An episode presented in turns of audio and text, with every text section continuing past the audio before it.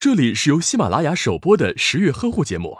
十月呵护帮助孕妈妈们摆脱孕期中的各种烦恼。最近很多人都在抱怨，现在的熊孩子真是越来越多了。这些孩子熊起来是花样百出，防不胜防。可为什么会有这么多熊孩子呢？这是因为许多家长在教育孩子的过程中，都特别注意智商培养，却忽略了情商培养。高智商低情商的孩子，那就是典型的熊孩子。情商也就是 EQ，是由美国心理学家丹尼尔·格尔曼提出的一个概念，它包含五个方面：了解自身情绪、处理自身情绪、自我激励、了解他人情绪和良好人际关系。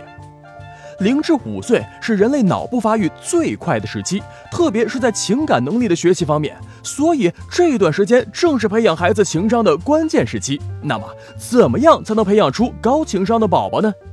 一、实现良好的沟通是打开孩子心灵的前提。宝宝年纪虽小，但也是个有思想、有感情的小生命。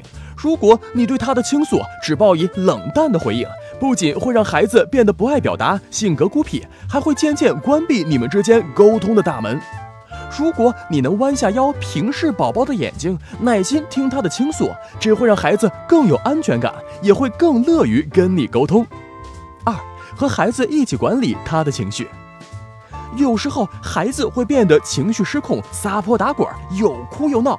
遇到这种情况时，千万不要置之不理，或者以暴制暴。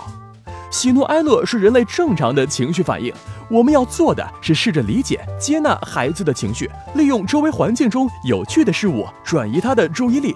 等他情绪平复后，你再以孩子的视角和他讨论、分析问题，最终商量出令双方都满意的解决方案。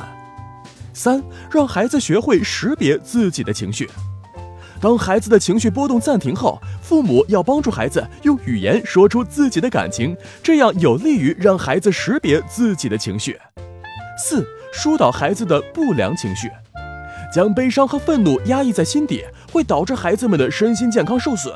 对于负面的情绪，我们应该教孩子用恰当的方式发泄出来。如果孩子情绪不好，可以鼓励他一吐为快，并帮助孩子解决问题。五，教孩子认识他人的情绪。通过讲故事和孩子讨论故事中人物的感受，以及利用周围的人和事来引导孩子认识他人的情绪和感受，使他逐渐领悟到，积极情绪会使人心情愉悦，而消极情绪则会让人郁闷压抑。这对循序渐进的培养高情商的宝宝有很大好处。六，培养孩子的抗挫折能力。孩子在成长过程中，总会由于竞争失利、与他人产生摩擦等，造成消极不良情绪。孩子的抗挫折能力，正是一次次的与挫折打交道的过程中提高的。在这个过程中，父母要善于做一个顾问，教给孩子一些战胜困难的方法，对他们的提问给予耐心周全的回答，最后再由孩子自己做决定并采取行动。培养高情商的宝宝，仅靠以上方法还是远远不够的，还需要做父母的以身作则、身体力行。父母在现实生活中是否能做自己情绪的主人？是否给孩子创造了和谐有爱的家庭氛围？对培养宝宝的情商起着举足轻重的作用。